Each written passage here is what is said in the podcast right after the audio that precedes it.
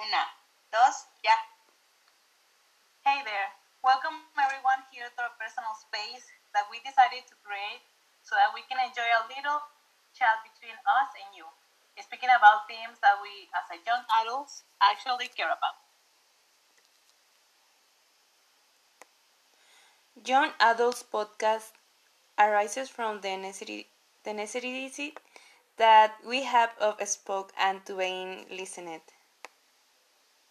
Are you tired of having anyone around who you can share your experience with? Come and join us in this judgment free space. Welcome and hope your ears and heart enjoy. Wow, girls, big, big theme that we have today ghosting. Really big and common. Yes, it is. Okay, so first we're gonna explain what it is ghosting in case some of you listeners don't know. It's so disrespectful. It is, it is. And according to Google, ghosting is the practice of ending a personal relationship with someone by suddenly and without explanation withdrawing from all communication. Without a trace. Without telling why. Disperse from your life if you are taking be mess- messy. They just don't speak anymore to you or stop following on social media. Why all reason just fade away. Yes, it's so dis- disrespectful. But girls, okay, we have to be honest here. To ghost or to be ghosted. That's the thing. Yes, it's true because I think that if you never have experienced that, then you are the one doing it. Uh-huh. I'm I'm feeling really I'm feeling the nerves already. Okay, new. I wanna speak personally. Yes, you do. You have some point, don't you? It is just that for me, I mean, when it happening to me, it was so rude. That's right, but I mean, sharing experiences with friends, um, I came up with the idea that this thing, ghosting, is more related to the person who does it than who receives it.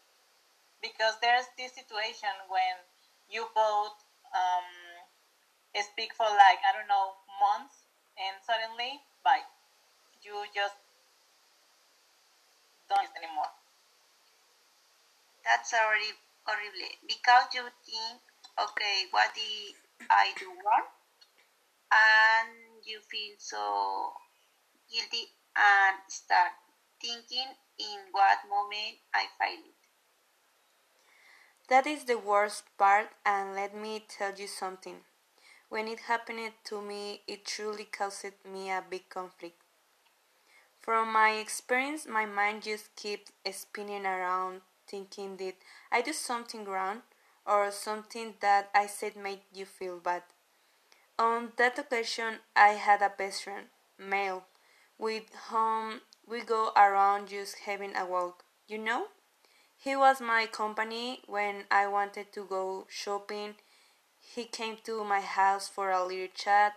We were so so close, but unfortunately, he had to go to the United States to work, and obviously, we keep being friends on social media and everything. Apparently, all good. But came the day that he suddenly didn't answer my texts or phone calls, and I even gave him time hoping for some answer back, but that never happened.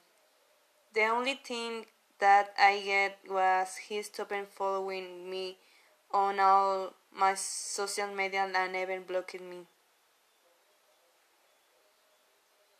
Oh, that's so serious. It's horrible. Yeah, I was feeling really blue, but then I think I'm not gonna be wasting my dignity for people who don't have interest in me. So, arrivederci. Yes, these boys are just so right.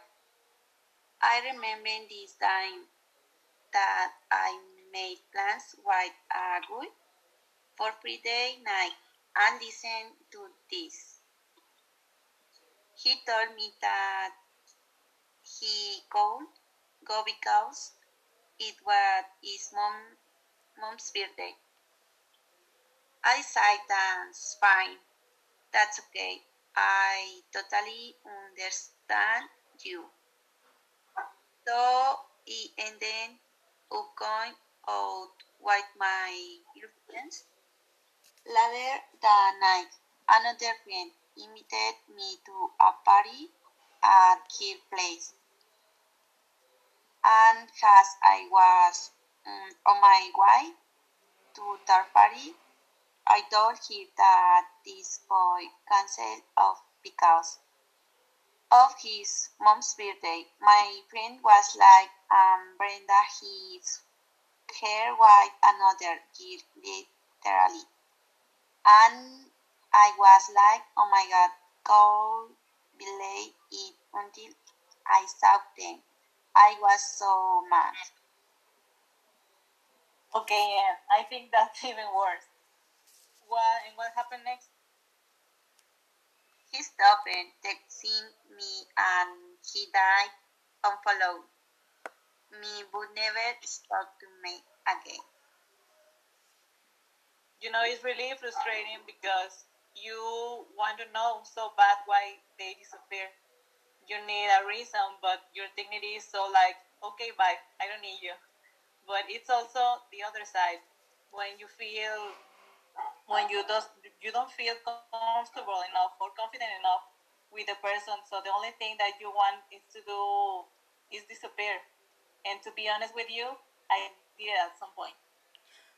Oh my god. You are the worst. No, I'm not. It's just that I feel so uncomfortable that I can't even want to reply to anything. And also, it is this thing that I, I said earlier. The problem is on who does it. And if we are sure of our value as a person, when someone came and do that, we can say, hmm, it's not important. I didn't fail.